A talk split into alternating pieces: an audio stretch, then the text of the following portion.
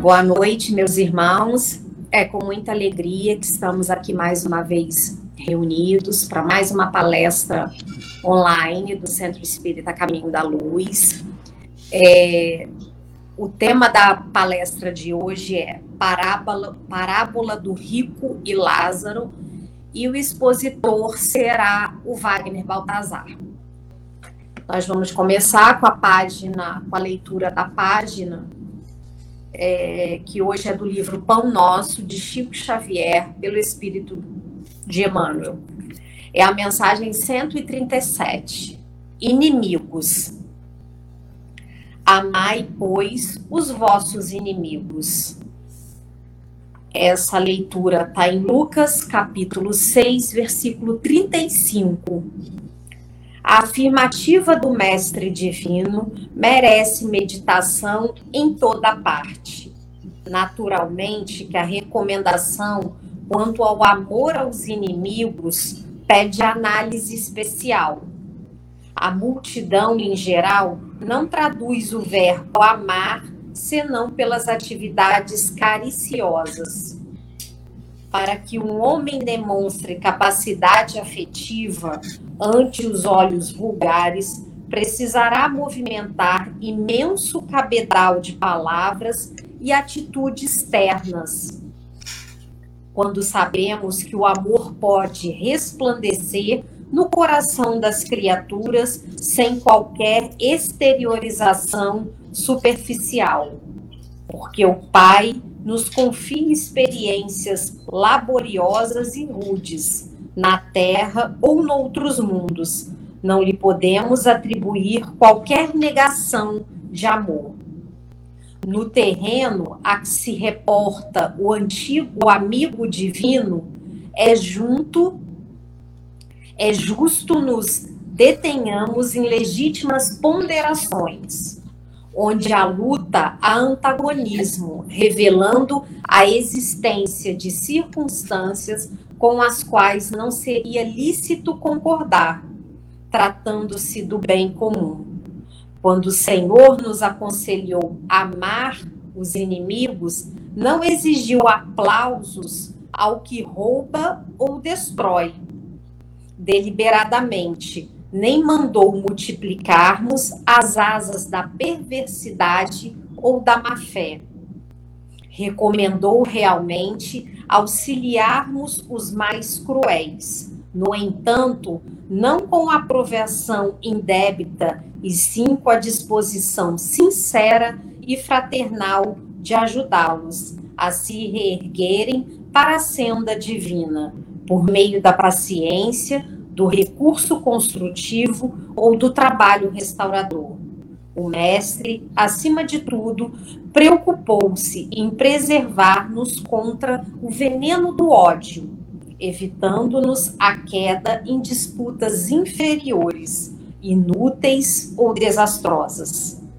Ama, pois, os que se mostram contrários ao teu coração, amparando-os fraternalmente com todas as possibilidades de socorro ao teu alcance, convicto de que semelhante medida te livrará, te livrará do calamitoso dedo do mal contra o mal.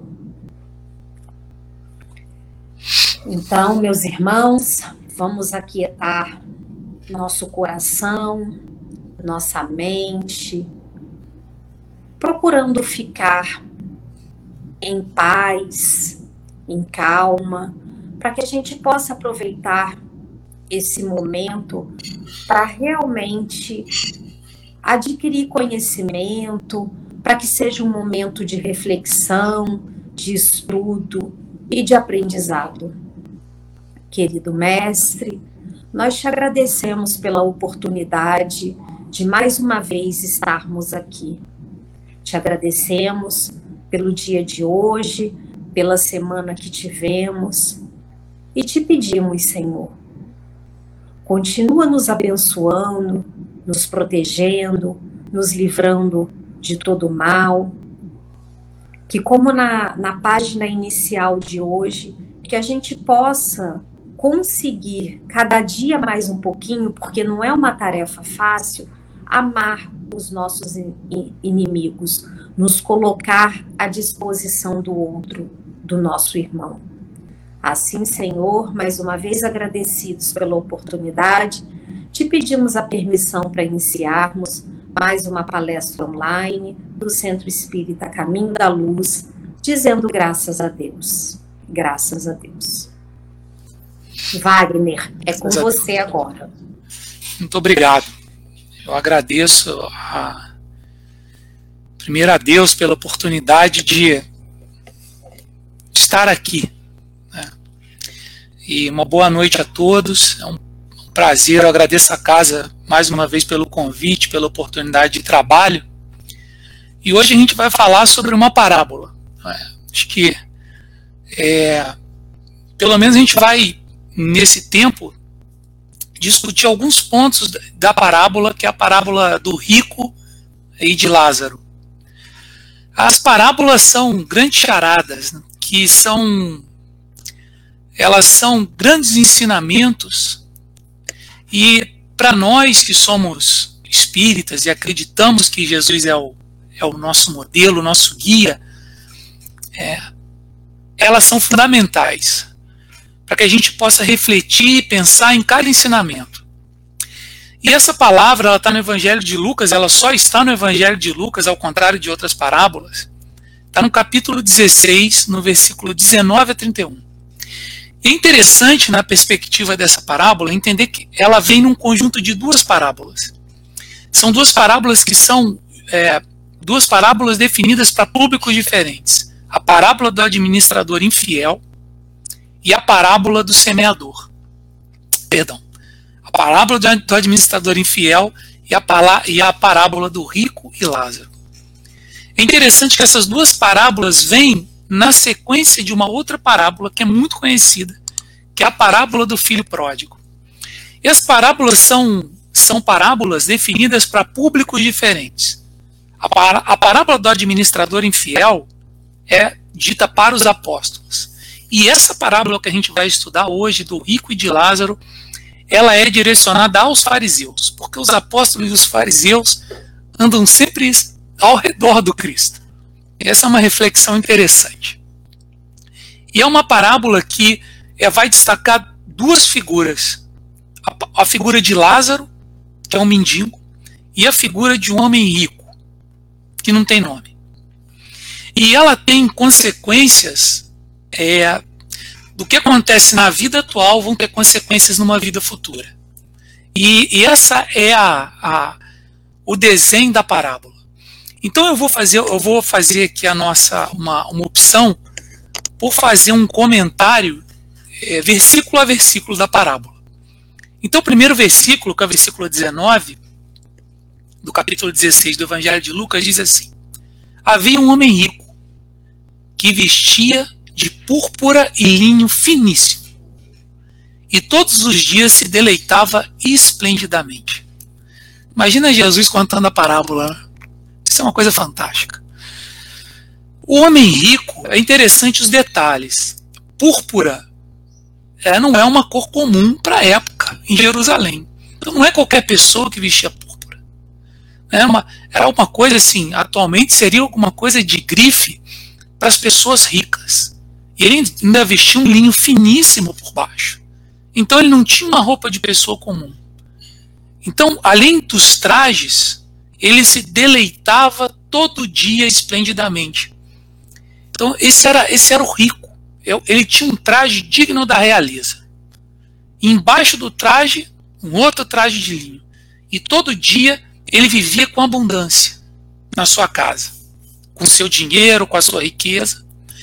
E nessa parábola, Jesus não o identifica pelo nome. Isso é um detalhe interessante. O mendigo tem um nome, o rico não. O rico é o rico. E o mendigo, aí está no versículo 20, chamava-se Lázaro. E o mendigo era uma pessoa que sofria muito. Esse é outro destaque da parábola. Porque ele estava coberto de chagas e fora deitado ao seu portão, ou seja, o portão do rico. Alguém o deitou lá para que ele fosse atendido. o nome Lázaro significa aquele que Deus socorreu, ou aquele que Deus ajudou. Então o nome também tem um significado proposital. O rico não tem nome, talvez porque a, a ideia por trás é que ele ainda não é conhecido de Deus. Agora, essa, essa questão da riqueza a gente vai explorar um pouco mais para frente. Aqui ele está dizendo da riqueza material. E essa questão da riqueza material tem um caráter central no Evangelho, nas ideias que estão é, no Evangelho, principalmente no Evangelho de Lucas. A gente vai discutir isso um pouco para frente. Então, é interessante perceber também que era da lei, e não da lei do Cristo, ou da, lei do, da própria lei do, do, do Velho Testamento, do Torá, que um judeu tivesse, ele, ele tinha obrigação de ajudar aquele que o necessitado. Então, olha o que diz o Deuteronômio, que é um livro do Velho Testamento. Ele diz assim: Quando entre, entre ti houver algum pobre de teus irmãos, em alguma de tuas portas, na terra que o Senhor Deus te dá, não endurecerás o teu coração, nem fecharás a tua mão a teu irmão que for pobre. Então era da lei. Por isso que o Lázaro é deixado à porta. Aquele homem, o rico, descumpria a lei de ajudar aquele que precisava. E agora no versículo 21 diz assim: Desejoso de fartar-se com as migalhas que caíam da mesa do rico, e até os cães viam lamber-lhe as úlceras. Então, é engraçado, uma questão que é engraçada a gente perceber, não é engraçado, não é engraçado assim, é interessante a gente perceber nesse sentido, é que ele não destaca qualidades de Lázaro. O Lázaro era um homem que sofria. Talvez é, as virtudes tenham vindo do sofrimento Lázaro, mas o, o destaque aqui é que o Lázaro tinha fome, o Lázaro tinha sede, o Lázaro era tão doente que os cachorros o lambiam. Então ele estava numa condição paupérrima, né? onde ele não tinha, uma, não tinha uma condição de ter higiene. Então ele desenha o Lázaro como um homem que sofre. Isso é interessante perceber. Né? É o destaque que Jesus dá. E aí a coisa começa a virar e, e se tornar surpreendente. Porque ele diz assim no versículo 22: morreu o mendigo e foi levado pelos anjos ao seio de Abraão. Morreu também o rico e foi sepultado. O, aí você tem um destaque que já na morte as coisas começam a se a, a modificar. Porque o que, que aconteceu com o rico? O rico foi sepultado. E o Lázaro? O Lázaro teve um tratamento diferenciado. O Lázaro foi levado para o seio de Abraão por anjos. Então Abraão é o patriarca do povo judeu. Isso é interessante também a gente ter essa ideia de que é, tinha uma, uma coisa assim de como eles interpretavam a vida pós-morte. Então, para um grupo de judeus, a vida pós-morte era assim: um lugar com uma, um grande banquete. E nesse banquete, o lugar principal, no lugar principal estavam os patriarcas. E o, o principal patriarca é Abraão. Por isso o nome é Abraão. Ab é prefixo de pai. Ele é pai de muitos. Essa é a promessa de Deus para ele. Então ele tem esse lugar central. Então o mendigo não foi levado para qualquer lugar. Ele foi levado para o seio de Abraão com anjos. Então a, o tratamento do mendigo é totalmente diferente do tratamento dado ao rico. Então isso é interessante a gente perceber, se a gente voltar um pouco no Evangelho de Lucas, é, antes de Jesus nascer, tem uma passagem, quem quiser conferir, está lá no capítulo 1, que é chamada de o Cântico de Maria. Eu vou ler uma parte do Cântico de Maria para vocês, que eu anotei que é bem interessante, para a gente ter a dimensão do que ele está tratando aqui com relação aos que sofrem. Porque bem-aventurados os que sofrem. Então, essa é uma, uma é, a importância que Jesus dá às pessoas que estão passando por, por, por um sofrimento e que às vezes não tem condição né, de superar isso. Ela precisa da ajuda de alguém. Olha o que, que, o que, que diz lá no capítulo 1, que é antes do nascimento de Jesus. Chama Cântico de Maria, é o nome que se deu depois a essa parte do, do texto bíblico escrito por Lucas. Disse então Maria: A minha alma agradece ao Senhor, e o meu espírito se alegra em Deus, meu Salvador, porque atentou na baixeza de sua serva. Pois eis que desde agora todas as gerações me chamarão bem-aventurada. Porque me fez grandes coisas o poderoso, e santo é o seu nome. E a sua misericórdia é de geração em geração sobre todos os que o temem, os que o temem. Agora presta atenção nisso. Com seu braço agiu valorosamente, dissipou os soberbos no pensamento de seus corações. Depois, ou seja, tirou dos tronos os poderosos e elevou os humildes. Encheu de bens os famintos e despediu vazios os ricos. Bom, é bonito, bonito.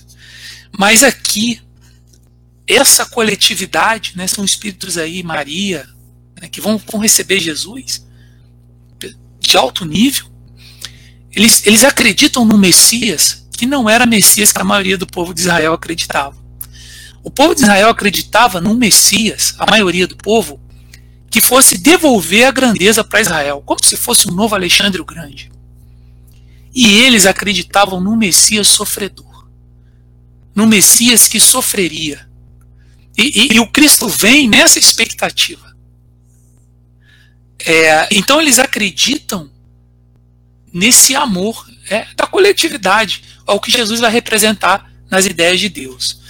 Então, o, o que o Lázaro fez? Ele sofreu e por isso ele mereceu o, o, o, o bom tratamento. O Chico, o Chico uma vez conta uma história que tinha um mendigo na cidade dele que ninguém queria saber do mendigo.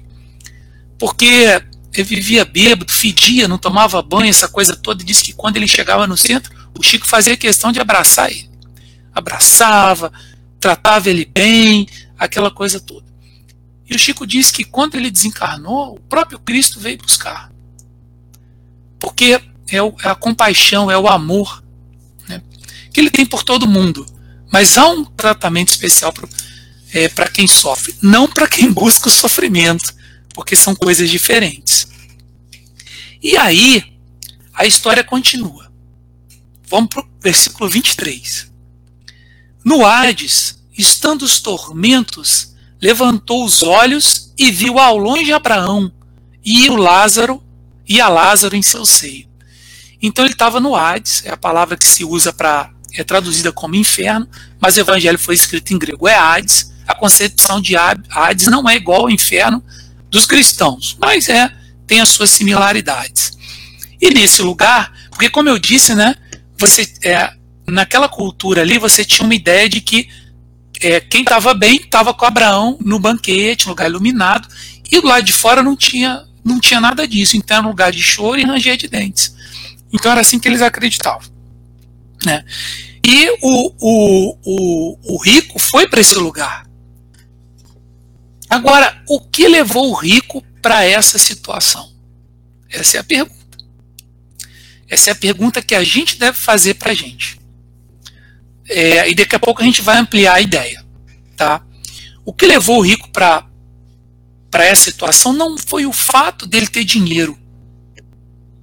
Foi o fato dele usar o dinheiro só para si.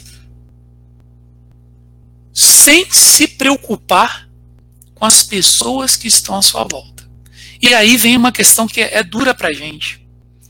Né? Você pega é, quando a morte vem, que é uma realidade da vida, a gente não tem como escapar. O dinheiro fica. O dinheiro nunca nos pertence. Ele, está com a gente provisoriamente. Então, quem tem dinheiro tem, do ponto de vista da parábola, dos ensinamentos que a gente tem, pelo melhor que eu entendo, colocar esse dinheiro a favor das outras pessoas. Mas isso se limita só à questão do dinheiro? Não. É isso que a gente vai falar. Então o fato não é que ele era rico, era como ele fazia riqueza. E como ele, ele, ele guardou a riqueza só para ele. Então esse, esse, esse é o ponto, e é aí que ele falha na prova. É aí, é aí que o rico falha naquilo que ele tinha, porque a riqueza tomou conta do seu coração. Então o que, que ele faz? Ele faz o seguinte: ele, ele, eu vou ler o versículo 24. Ele clamou: Pai Abraão, tem compaixão de mim e me manda Lázaro, e me manda Lázaro que me molhe a ponta do seu dedo e me refresque a língua, porque eu estou atormentado nessa chama. Ele experimenta o sofrimento e começa a ter a cair numa realidade. Uma realidade que era diferente da que ele tinha enquanto estava encarnado. Eu, quando li isso, quando estava preparando a palestra, eu lembrei do capítulo 1 do livro Nosso Lar. Que quando André Luiz descreve a passagem dele no umbral, tem uma parte que é belíssima, que ele fala assim, alguma coisa assim, mais ou menos assim, né, eu vou falar com as minhas palavras. Ele disse que quando esgotou todas as suas forças, quando ele já estava com a face colada no chão, pensa, o que é? Você já não tem mais força para levantar. A tua face está grudada no chão. É assim que ele fala no livro. Ele diz assim: Aí eu me lembrei. Eu que sempre fui um homem avesso às questões religiosas do mundo. Eu me lembrei que deveria haver um Senhor da vida. E orei. E aí ele sai do. Aí começa a história da guinada da vida do André Luiz. Então o rico está passando por uma situação semelhante. Semelhante ao do André Luiz, que ficou oito anos no umbral, segundo o relato do nosso lar. E o ponto, qual é a resposta de Abraão para ele? Ele fala assim: Filho, capítulo, versículo 25. Respondendo para o rico, Abraão responde assim: Filho, lembra-te que recebeste os teus bens na tua vida, e Lázaro, do mesmo modo, os males. Agora, porém, ele está consolado, e tu em tormentos. Vou continuar para o 26. Demais, entre nós e vós, está afirmado um grande abismo, de modo que os que querem passar daqui para lá, ou seja, daqui para vós, não podem, e nem os de lá passar para vós. Esse, esse, esse é um ponto assim, aqui no mundo vive todo mundo junto. Tem uma pessoa boa, quando ela caminha na rua, você tem uma pessoa que não é boa, você tem uma pessoa que está comprometida com o bem, você pode ter outra que está comprometida com o mal. Você tem pessoas das mais diversas formas e a gente vive nessa mistura de pessoas na maior diversidade. No mundo espiritual, as coisas parecem que são ligeiramente diferentes. Como relatam as obras do, do André Luiz, e como ele está dizendo aqui, há um espaço, um abismo, um distanciamento moral. Então, se o indivíduo não melhorar, ele, ele não chega. Então o André Luiz, para se tocar de que deveria, que ele poderia pedir a Deus, ele precisou de oito anos. Oito anos de sofrimento para que ele pudesse, conforme ele diz no texto, aniquilar o seu orgulho. E esse é o ponto, é um ponto interessante do orgulho e do egoísmo, porque na sequência, o rico diz assim: Pai, no, capítulo, no versículo 27, Pai, eu te rogo então que me mandes à casa de meu pai, pois tenho cinco irmãos, para os avisar, a fim de não suceder com eles e eles não virem para esse lugar de tormento. Ele está lá preocupado com os irmãos. Ele provavelmente era um homem bom para a família. O rico, pelo texto, parecia ser um bom homem para sua família. Mas quando você pega, em geral, a história de criminosos, não que eles sejam criminosos, não é isso que ele é na história, mas eles não são ruins necessariamente para as famílias. Tem uma história, tem uma lição muito interessante no livro Ação Reação que diz exatamente sobre isso. Não é que a, a, nós temos que desejar o bem da nossa família, mas não pode ser, ser uma relação excludente. Eu só desejo o bem da minha família. Quando eu desejo só o bem da minha família e detrimento do outro, aí isso é egoísmo. E isso tem consequências. Ele pensa na sua família. Mas talvez esse seja o, o, problema da riqueza, porque ele não pensa em mais ninguém. Então não interessava se tinha um homem sofrendo ao seu lado. Isso não era importante para ele. E para finalizar a parábola, ele diz assim: no versículo 29 e 30. Mas Abraão, e Abraão disse: Eles têm Moisés e os profetas, ouçam-nos. Respondeu ele: Não, pai Abraão. Mas se alguém for ter com eles dentre os mortos, hão de se arrepender. No 31, o Abraão respondeu: Se não ouvem a Moisés e aos profetas, tampouco se deixarão persuadir ainda que ressuscite alguém dentre os mortos. Ele já está fazendo uma provocação. Com a sua própria, com a própria ressurreição do Cristo, com a própria ressurreição de Jesus. E isso é uma verdade. Nós, ao longo dos tempos de toda a humanidade, recebemos grandes mensageiros e uma figura central para nós, pelo menos para mim, para o Espírito, a figura do Cristo, a figura de Jesus. Ele é o nosso guia e o nosso modelo.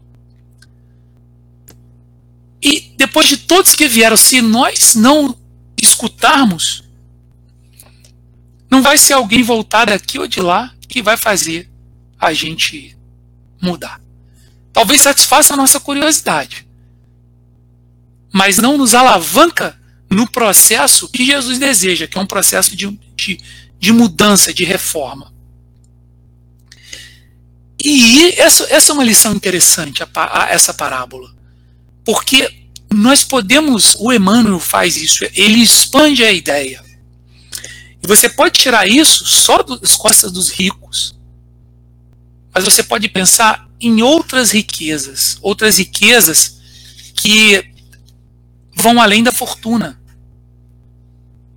Pessoas que têm muita saúde, pessoas que têm muita disposição, pessoas que têm uma que é, são inteligentes, pessoas que todos nós temos os, temos dons. Eu estou pegando emprestado aqui do que o Emmanuel disse. Todos nós temos algo que Deus nos deu que nos faz rico, ricos em, em determinada coisa. É, essa é a lição. É a nossa obrigação compartilhar com o próximo daquilo que nós podemos. Mas essa não é uma obrigação ruim. Essa é uma obrigação que nos renova, que nos enche por dentro de uma alegria que transcende qualquer alegria de guardar para si as coisas. É da nossa obrigação, é da nossa natureza compartilhar, servir. Por isso que o Emmanuel começa falando que nós temos que ser mordomos das nossas riquezas. Então eu vou, eu vou terminar fazendo uma oração e pedindo a, a Jesus, nós que somos tão imperfeitos, mas que recebemos a graça de poder servir na sua causa, com as nossas limitações, com os nossos defeitos, mas que do pouco que nós temos, nós possamos aprender a ser mordomos, que nós possamos aprender a servir, levar para aqueles que estão na nossa casa, mas também para aqueles que estão fora da nossa casa, para aqueles que estão fora dos nossos lares, com, com mesmo diante das nossas dificuldades, que Deus nos permita ser mordomos e que Ele esteja conosco a cada momento, a cada dia, e que Ele abençoe a cada família dessa casa tão importante no serviço e na obra de Jesus, que é o Centro Espírita Caminho da Luz. Que nesse momento tão difícil que nós estamos passando, que Jesus seja o nosso porto seguro, a nossa esperança de dias melhores, seja nessa vida, seja na vida que nos aguarda. Muita paz a todos e que Jesus nos abençoe sempre. Graças a Deus.